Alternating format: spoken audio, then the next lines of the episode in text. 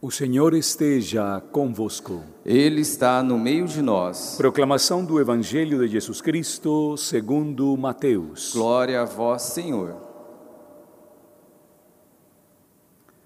Naquele tempo, Jesus passou no meio de uma plantação num dia de sábado.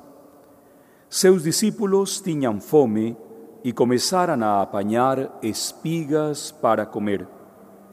Vendo isso, os fariseus disseram-lhe: Olha, os teus discípulos estão fazendo o que não é permitido fazer em dia de sábado.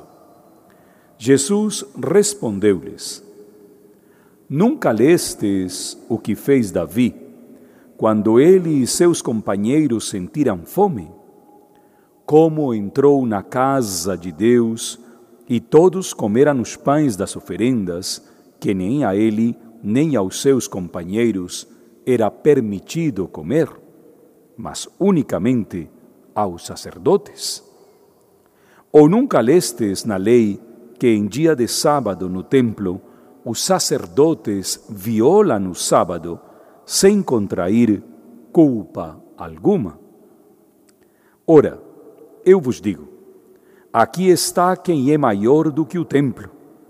Se tivesseis compreendido o que significa quero a misericórdia e não o sacrifício, não teríeis condenado os inocentes.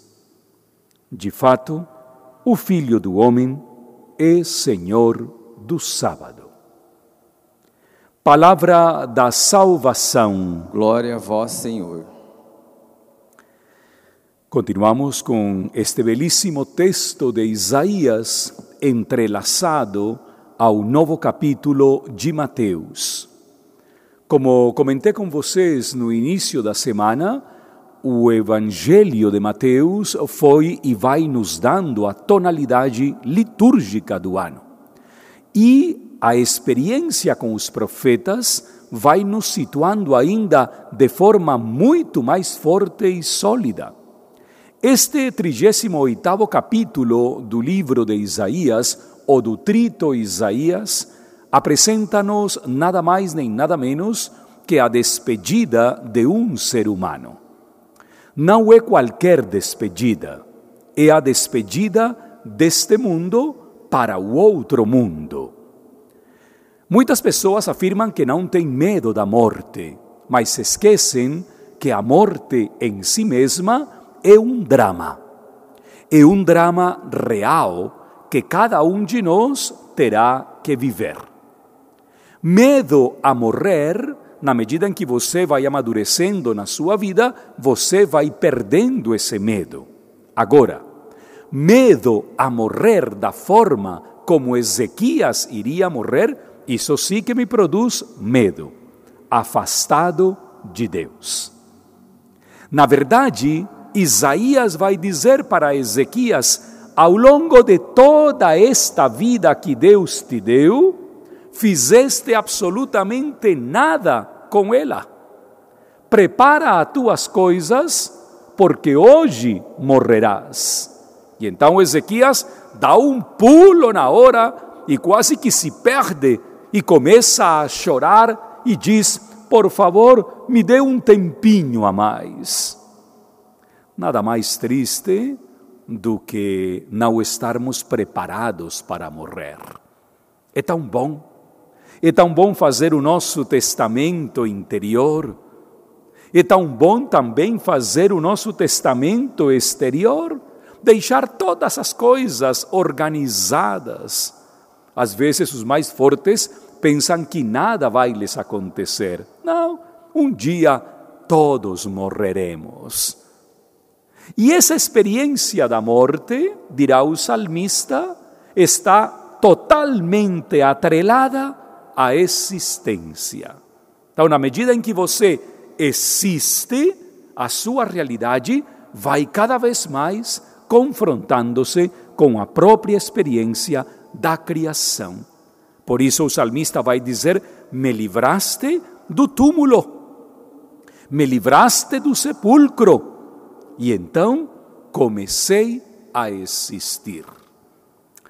algo que mata muitas pessoas diariamente e é o excessivo domínio que a lei exerce sobre eles.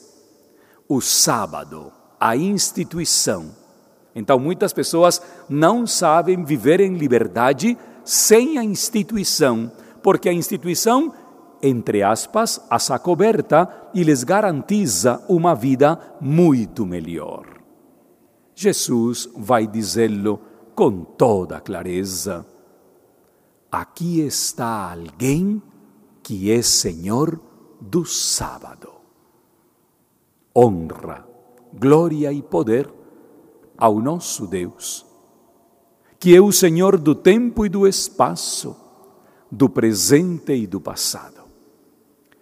Os santos mártires brasileiros que celebramos hoje ajudam-nos a compreender que a nossa existência deve estar toda ela voltada para Deus, pois só em Deus repousará a nossa alma. Que assim seja.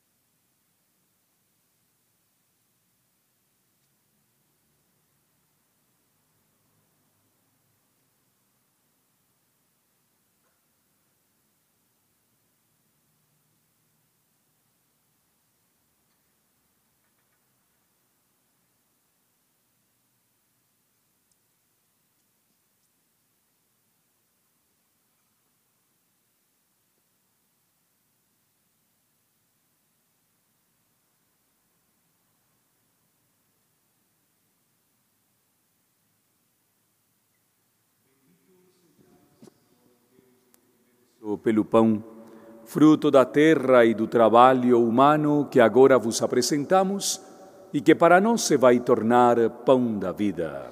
Bendito seja Deus para sempre.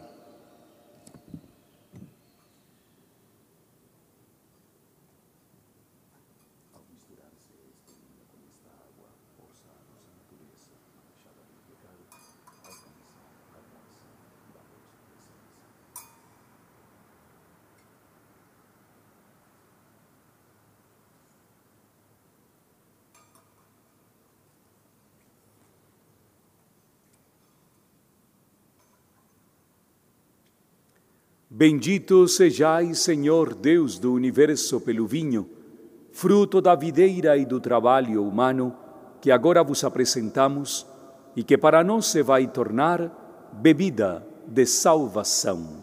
Bendito seja Deus para sempre.